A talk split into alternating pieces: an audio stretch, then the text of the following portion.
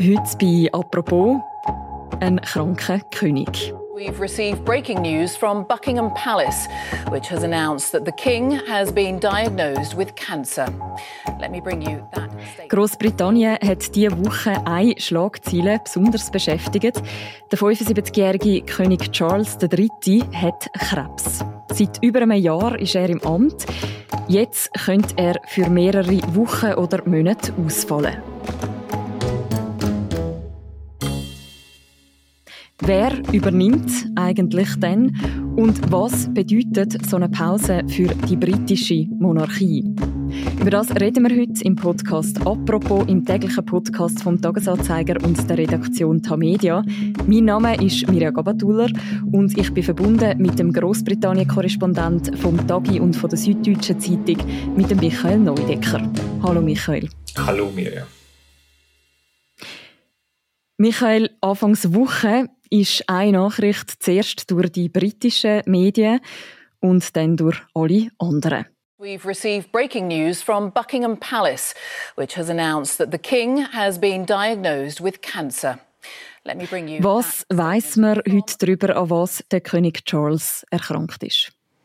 Also die Presseabteilung des Buckingham Palasts hat am Montagabend oder am späten Nachmittag mehrere Dokumente an die Medien hier verschickt, also an die ausländischen Korrespondenten und auch an die britischen Medien mit einer Sperrfrist 18 Uhr. Und dann wurde es ja auch bekannt, und zwar, dass Charles eben eine Form von Krebs hat, wurde diagnostiziert, als er im Krankenhaus war Ende Januar wegen einer Prostata-Behandlung. Und welche Form von Krebs es ist, wurde explizit nicht gesagt. Es wurde nur gesagt, dass kein Prostatakrebs ist. Aber mehr Informationen wollte der Palast zumindest zum jetzigen Zeitpunkt nicht kommunizieren. Dass der Palast aber schnell darüber kommuniziert, dass es so eine Erkrankung gibt, wie außergewöhnlich ist das? Ja, das ist tatsächlich sehr ungewöhnlich. Also man weiß ja von der britischen Monarchie, insbesondere unter Elisabeth, dass dieses berühmte Motto Never complain, never explain also es wird nie publik gemacht, wie es dem Monarchen tatsächlich geht oder irgendwelche Details aus dem, aus dem Privatleben. Bei Charles ist das nun innerhalb von kurzer Zeit zum zweiten Mal passiert. Der Palast hat ja Mitte Januar schon öffentlich gemacht, dass er in einem Londoner Krankenhaus sein wird und zwar wegen einer Vergrößerung der Prostata. Das wurde explizit deswegen gemacht, weil Charles ja auch Schirmherr von diversen Charities ist, unter anderem natürlich auch von Krebscharities und verschiedenen Gesundheitscharities, sage ich jetzt mal. Und um sozusagen das Thema zu enttabuisieren und Männer zu ermutigen, die Untersuchung äh, in dem Fall an der Prostata vorzunehmen. Das hat tatsächlich auch funktioniert. Also die verschiedenen Krankenhäuser, auch der NHS, das Gesundheitssystem berichten von einer massiv gestiegenen Nachfrage oder zumindest einem gestiegenen Informationsbedarf. Und zum zweiten Mal eben jetzt mit der Krebsnachricht. Das ist tatsächlich so ungewöhnlich, dass man sich es nicht vorstellen kann, dass unter seiner Mutter Ähnliches passiert wäre. Es wird also offen kommuniziert und gleichzeitig auch nicht so ganz. Was gibt es für Erklärungen, warum man die genaue Diagnose nicht öffentlich macht? Da kann man natürlich nur spekulieren, weil der Palast zwar für seine Verhältnisse seitenweise Dokumente verschickt hat, Pressemitteilungen, auch mit Hintergrundinformationen, aber trotzdem genau diese Frage natürlich nicht beantwortet. Anzunehmen ist, dass man einfach fürchtet, dass sozusagen eine gewisse Destabilisierung der Regierung oder des Landes vielleicht sogar die Folge sein könnte, wenn genau bekannt ist, um welche Krebsform es sich handelt und was das nach sich zieht. Man will wahrscheinlich auch verhindern, dass allzu viel spekuliert wird über den tatsächlichen Gesundheitszustand von Charles. Es wurde ja nur gesagt, auch der Premierminister Rishi Sunak hat das bestätigt, dass die Diagnose sehr früh gestellt wurde, dass es also eine sehr offenbar optimistische und positive Prognose gibt. Es gehe ihm auch gut, heißt also, er hat auch äh, die Krebsbehandlung zwischen äh, begonnen.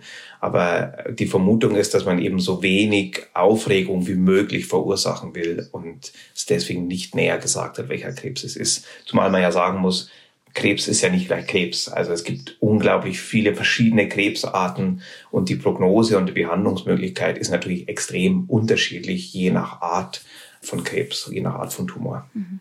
Da weiß man also im Moment relativ wenig darüber, welche Behandlungen jetzt genau der Charles überkommt. Was sind aber die Reaktionen auf diese Nachricht? Ja, die Reaktionen waren umfassend natürlich. Also sowohl hier im UK als auch weltweit haben sich natürlich sofort diverse Staats- und Regierungschefs zu Wort gemeldet und ihre Besserungswünsche übermittelt. World leaders have sent messages of support to the monarch after his diagnosis was made public on Monday. Concerned about him, just heard his diagnosis, but I'll be talking to him, God. Well, obviously, like everyone else, shocked and sad, and just all our thoughts are with him and his family. It's not nice to hear anyone's been diagnosed with cancer. I kind of feel bad for him. I feel quite sad about it. I think it's interesting. Hier im Land ist es, glaube ich, auch hm, soweit man das beurteilen kann, ist man eher schockiert, weil es einfach, man ist einfach nicht gewöhnt, aus dem Palast etwas über den Gesundheitszustand des Monarchen zu erfahren. Noch dazu, wenn es ein Tumor ist und eine Krebsform. Zumal Charles erst seit 17 Monaten König ist. Die Krönung war dann erst im Mai, aber mit dem Tod seiner Mutter ist er ja sofort zum König geworden. Also man hat sich gerade erst so gewöhnt an Charles als König und wie er sich gibt, wie er, wie er auftritt, wie er sich verhält. Und jetzt ist natürlich diese Nachricht ja schon sehr überraschend. Mhm. Was weiß man darüber, was es jetzt für sein Amt bedeutet? Welche Aufgaben kann er sozusagen weiterhin übernehmen? Also geht vor allem oder eigentlich ausschließlich über öffentliche Auftritte. Der Palast hat betont, dass er seine ja auch in der Verfassung relevante Funktion als Staatsoberhaupt weiterhin ausübt. Also er wird weiterhin die Dokumente, die er zu unterschreiben hat, da geht es um Gesetze, da geht es um andere Arten von relevanten Dokumenten für das tägliche Regierungsgeschäft, die er als Staatsoberhaupt natürlich zu begutachten und zu unterschreiben hat. Das wird weiterhin passieren. Also seine Rolle als Staatsoberhaupt, als König wird er vollumfänglich weiter ausüben. Was er aber nicht mehr tut, zumindest für einen gewissen Zeitraum, auch da wird nicht gesagt wie lange, aber ein paar Monate wahrscheinlich, sind eben öffentliche Auftritte. Das heißt, wenn sie irgendwelche Charities besuchen, Veranstaltungen eröffnen und dergleichen. Das ist nicht wenig. Es äh, wurde, wird ja immer am Jahresende vom königlichen Haushalt veröffentlicht, welches Mitglied der Royal Family wie viele Public Engagements, wie das heißt, absolviert hat. Und ähm, ich habe die Zahlen mal rausgesucht. Bei Charles waren es 2023 435 öffentliche Auftritte. Hm. Damit ist er der am zweit äh, der am zweitbeschäftigste Royal sozusagen. Nur seine Schwester Anne hat noch mehr. Das heißt, das fällt natürlich jetzt erstmal weg. Das müssen jetzt andere übernehmen. Mhm. Also es ist eine große Zahl an Auftritten, die absolviert werden. Zum Glück gibt es noch seine Familie. Wer von den Royals übernimmt denn jetzt was, wenn der King Charles für die Aufgabe ausfällt? Es gibt für den Fall eine klare Regelung, die 1937 geschlossen wurde, und zwar als King George VI., also der Vater von Queen Elizabeth II., der 1936 ins Amt kam, weil sein Bruder abgedankt hat. Und damals war die Queen, die als Thronfolgerin äh, ja damit sofort in, an Position 1 war, die war damals zehn Jahre alt. Deswegen hat man ein Regency Act heißt es, geschlossen 1937.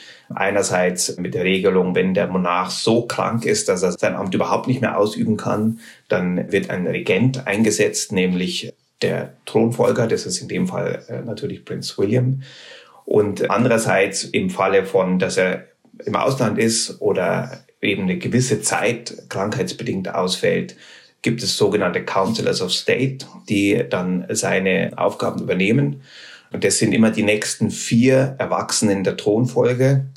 Also aktuell ist es allerdings so, dass unter diesen sogenannten Councillors of State ja auch Prinz Harry und der Bruder von Charles, Prinz Andrew sind, die beide aus bekanntermaßen verschiedenen Gründen nicht mehr sogenannte Working Royals sind.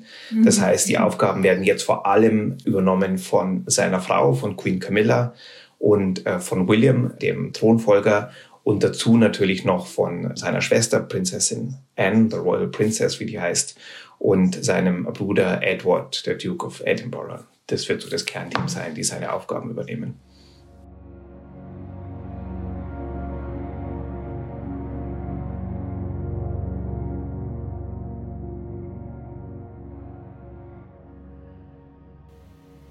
Michael, man hat den Tod von der Queen gehabt, vor 17 Monaten. Du hast es angetönt, der Streit mit dem Prinz Harry, der Skandal um den Prinz Andrew und so weiter. Jetzt ist die Nachricht von einem erkrankten König durch die Schlagzeilen gegangen. Was bedeutet das für Monarchie in Großbritannien? Als der Charles im Krankenhaus war wegen seiner Prostatabehandlung, gab es eine relativ interessante Umfrage des Meinungsforschungsinstituts Ipsos, die unter vielen Instituten hier durch regelmäßig auch untersuchen, wie beliebt die Royals sind. Und die Tatsache, dass Charles offen zu dem Zeitpunkt mit seiner Prostatabehandlung und seinem Krankenhausaufenthalt umging und auch wahrscheinlich der Umstand, dass man als Mensch, der empathisch ist und ja äh, jedem immer beste Gesundheit wünscht, hat tatsächlich dazu geführt, dass er in der Beliebtheit gestiegen ist. Also er hat einen vergleichsweise großen Sprung von drei Pluspunkten gemacht. Das heißt, die Monarchie per se ist seit Charles König ist, an Beliebtheit, sage ich mal, relativ gleichbleibend bei den Älteren beliebt, bei den Jüngeren unbeliebt. Das ist ein grundsätzlicher Trend, der sich wahrscheinlich unabhängig vom Monarchen auch weiter fortführen wird. Bei diesen Meinungsumfragen ist auch regelmäßig belegt, dass der beliebteste Royal von allen Prinz William ist. Das heißt, für die Monarchie per se ist es erstmal nicht unbedingt schlecht und William noch mehr im Rampenlicht steht als ohnehin schon. Das heißt, die Thronfolge ist gesichert und auch was die Beliebtheitswerte angeht, ist es vielleicht gar nicht so schlimm. Mhm. King of Kings and Lord of Lords.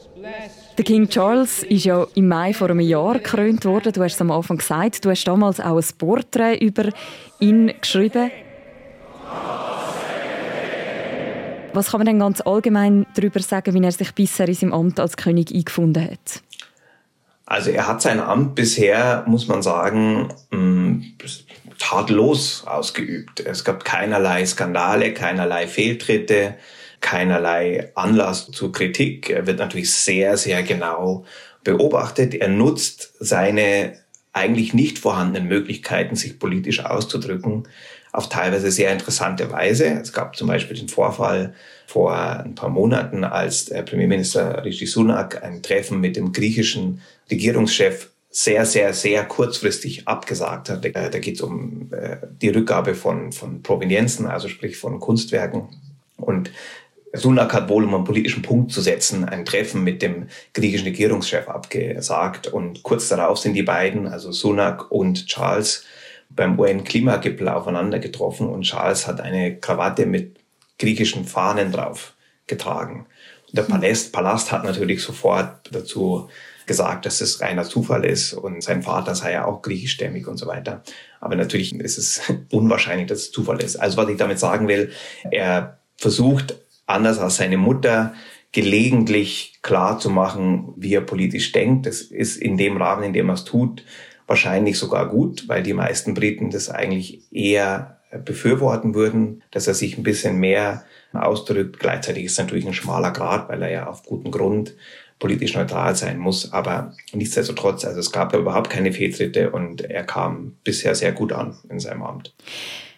Was immer wieder Thema war, vor seinem Amtsantritt auch, er ist ja schon mit über 70 ins Amt gekommen.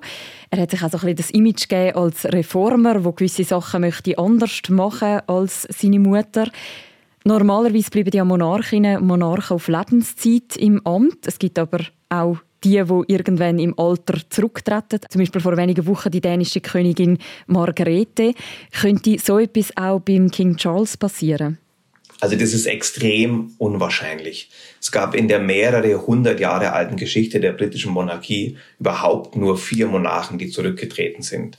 Der letzte war bekanntermaßen der Onkel von Queen Elizabeth, der King Edward, der Achte war das. Der ist zurückgetreten, weil er eine amerikanische Schauspielerin heiraten wollte. Das war 1936 auch Queen Elizabeth, obwohl sie zuletzt ja gesundheitlich sehr angeschlagen war, ist nicht zurückgetreten. Also das ist tatsächlich was, womit absolut niemand rechnet. Das ist extrem unwahrscheinlich. Also wenn ich dir so zulose, dann kann man damit rechnen, dass der King Charles auch so lange im Amt bleibt wie Queen Elizabeth. Das wäre noch sehr lang.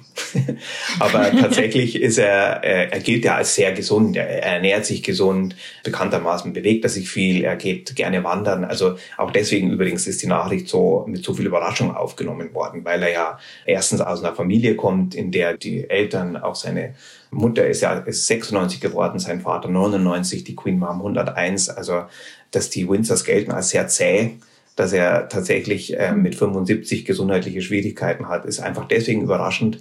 Wie lange er dann im Amt bleibt, ist, äh, weiß man natürlich nicht, aber tatsächlich äh, scheint es ihm ja nicht schlecht zu gehen. Also er, er wird auch ambulant behandelt. Er wurde am Montagabend noch mit dem Hubschrauber zur Klinik gebracht. Ähm, er hält sich zu Hause im Clarence House überwiegend auf. Das ist äh, seine Residenz in der Nähe vom Buckingham Palace. Also er ist kein, er ist momentan zumindest kein stationärer Patient. Insofern ist die Zuversicht eigentlich schon recht groß hier, dass es noch lange geht. Ja. Danke vielmals, Michael, für die Einordnungen. Sehr gerne. Wer noch mehr möchte lesen rund um den King Charles und seine aktuelle Erkrankung, wir verlinken auch noch verschiedene Beiträge im Beschreib zu deren Episode. Und das ist die heutige Folge vom Podcast Apropos und die Woche vom Podcast Apropos. Apropos wird moderiert von Philipp Loser im Wechsel mit mir, der Mirja Gabatuller und Laura Bachmann, Zara Spreiter, der Noah Fend und der Tobias Holzer sind unsere Produzentinnen. Die nächste Folge von uns die hören ihr am Montag wieder. Bis dann, macht's gut. Ciao miteinander.